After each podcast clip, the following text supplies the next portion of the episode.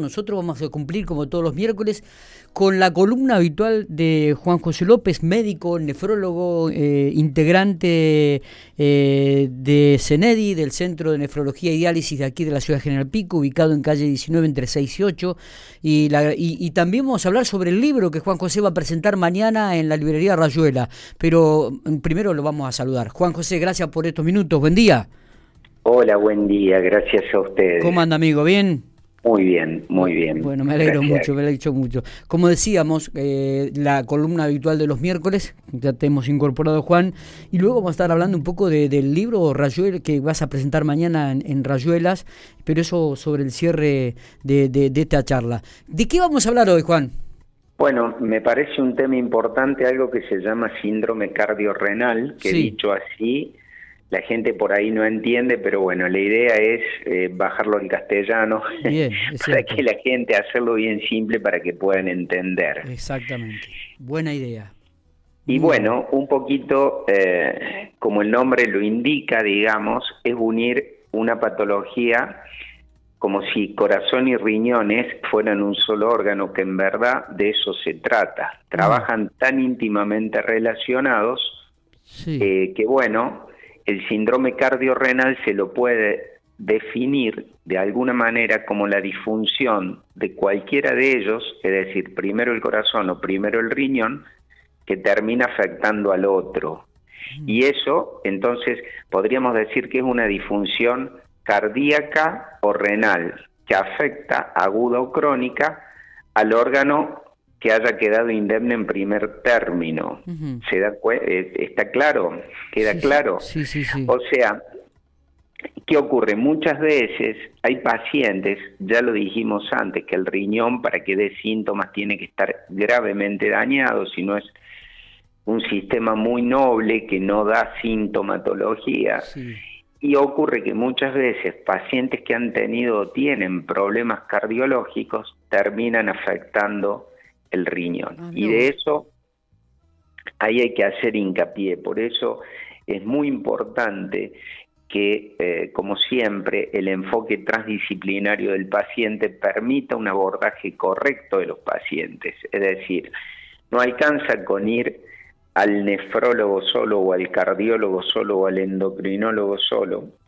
Yo creo que la estrategia de enfoque diagnóstico y por, y por ende de tratamiento debe ser múltiple, porque cada uno, con la formación que tiene, enriquece el punto de vista del abordaje terapéutico.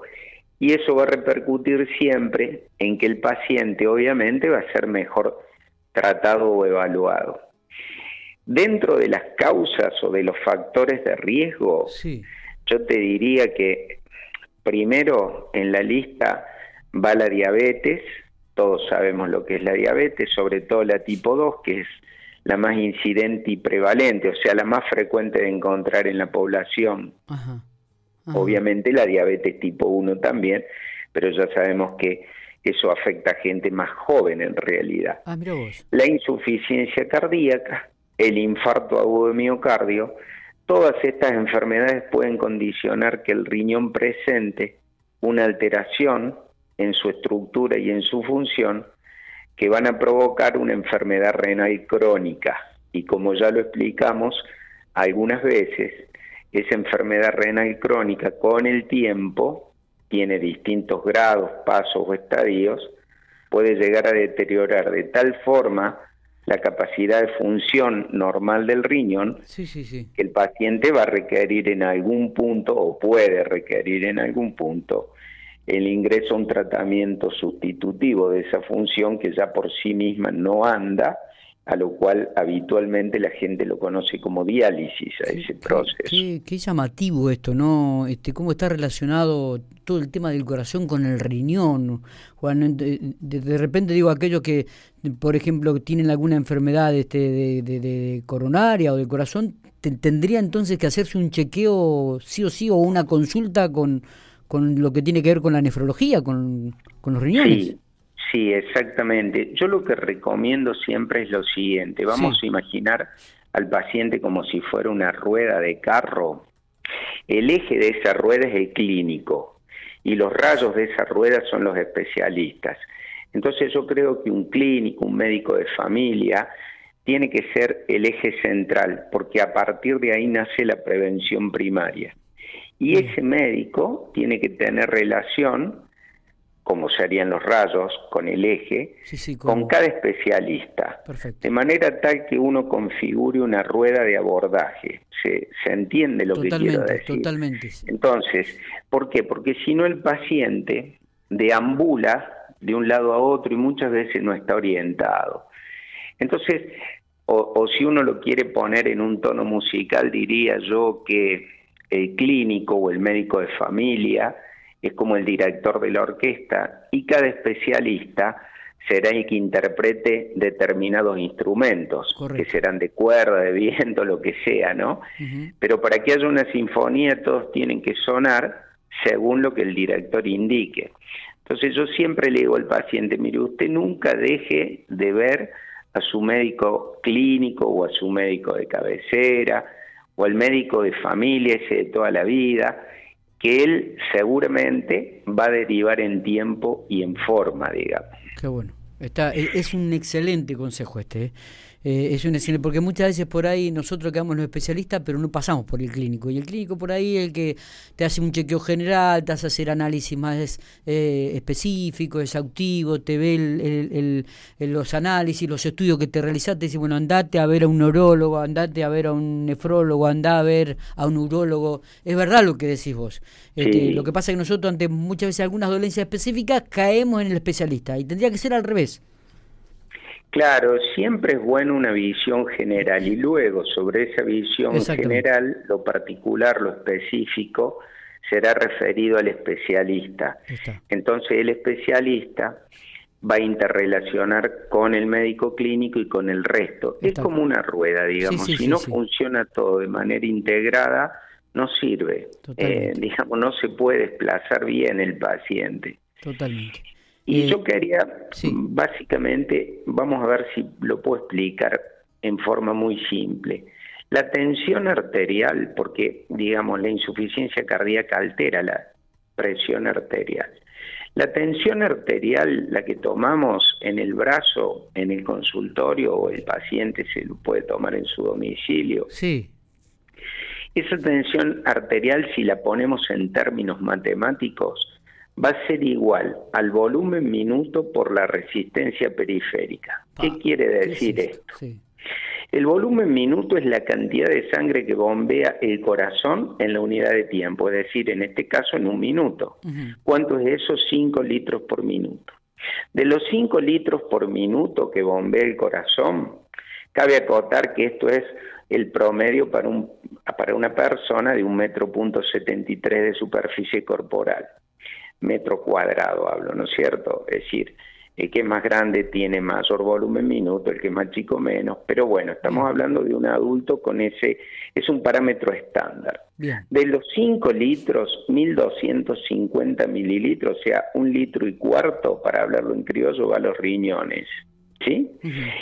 Ese volumen minuto, si uno lo multiplica por la resistencia que tiene todo el sistema vascular. La resistencia que es lo que resiste. O sea, la sangre pasa a través de los vasos porque el corazón la bombea. ¿sí? Entonces, el volumen minuto por la resistencia periférica van a dar un valor de presión arterial. Valor normal es 12,8. ¿Qué ocurre cuando hay insuficiencia cardíaca? Y bueno, el volumen minuto puede estar deteriorado. Entonces la cantidad de sangre que bombea el corazón no es la adecuada, porque falla, el corazón tiene básicamente distintas funciones, pero una de ellas es la bomba. Si el corazón no se contrae bien, porque está dañado o puede estar dañado por insuficiencia cardíaca, porque el paciente tuvo un infarto, porque tuvo una cirugía de revascularización miocárdica, por ejemplo, un bypass, bueno, lo que fuera, un estén, lo que fuera, ¿no es cierto? Sí. Si ese corazón tiene dañada la función de bomba, ¿qué pasa? No va a bombear los 5 litros, va a bombear menos.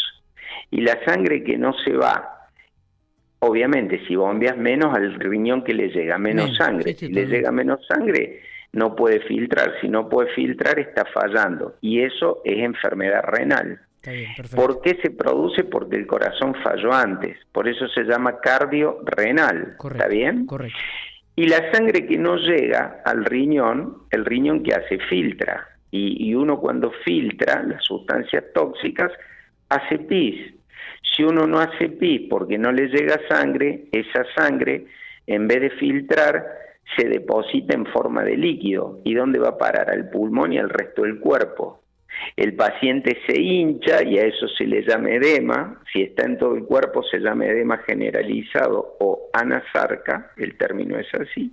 Y si se va al pulmón, esa sangre no, no pudiendo haberse eh, eliminado por parte del riñón el exceso líquido, va a generar que el paciente se va a ahogar, va a tener sensación subjetiva que le falta el aire. Mucha gente dice, bueno, a la noche me despierto, abro la ventana porque siento que me ahogo, ¿no? O en el día, o ya no puedo hacer lo mismo que hacía antes sin agitarme, ¿no? Bueno, entonces, eso va a generar, ¿por qué? Porque el pulmón se llena de agua. Eso se llama edema de pulmón. Y ese edema de pulmón va, va, a generar esta sensación de falta de aire. ¿Y qué pasa? Si usted no puede eliminar cantidad ni calidad de orina adecuada a lo que el riñón debe filtrar porque el corazón le tiene que mandar, entonces no solo va a tener aumento del agua dentro del cuerpo, si cae la capacidad de depuración del riñón, va a empezar a subir las sustancias tóxicas, puré, creatinina, básicamente, entre otras, hay muchísimas, son más de 60 los compuestos que suben, pero puré, creatinina junto con el potasio son quizá los tres elementos muy básicos que eh, nos ayudan a hacer este diagnóstico. No sé si se eh, entendió. la verdad que sí, me, quedé en silencio porque trataba de seguirte y, trataba de, relacionar una cosa con otra y realmente ha sido muy muy claro. Eh, de acuerdo a mi criterio, eh, estamos acá mirándonos con Marco muchas veces y muy, prestando atención a lo, a lo que mencionabas, ¿no? Eh, vamos a seguir eh, tratando este tema, vamos a seguir explayándonos, Juan José. Eh, ha sido muy didáctico, muy claro, realmente así que te agradecemos mucho. vamos a hablar sobre la presión baja y la presión alta, que me imagino está estrictamente relacionado con esto también, pero lo vamos a dejar para el próximo miércoles, porque quiero que en, un minutito nada más, porque ya nos tenemos que ir al Hotel Pico a la conferencia de prensa, digo, me, me cambiamos un poco de, de, rumbo de la conversación. Mañana presentás tu libro en, en Rayuelas. Contanos un poquitito a qué hora este, y, cómo se va a desarrollar esto. Sí, mañana, si Dios quiere, gracias por el espacio, se va a presentar este libro que se llama Charlas entre Amigos. Es un libro que escribí entre poesía y prosa.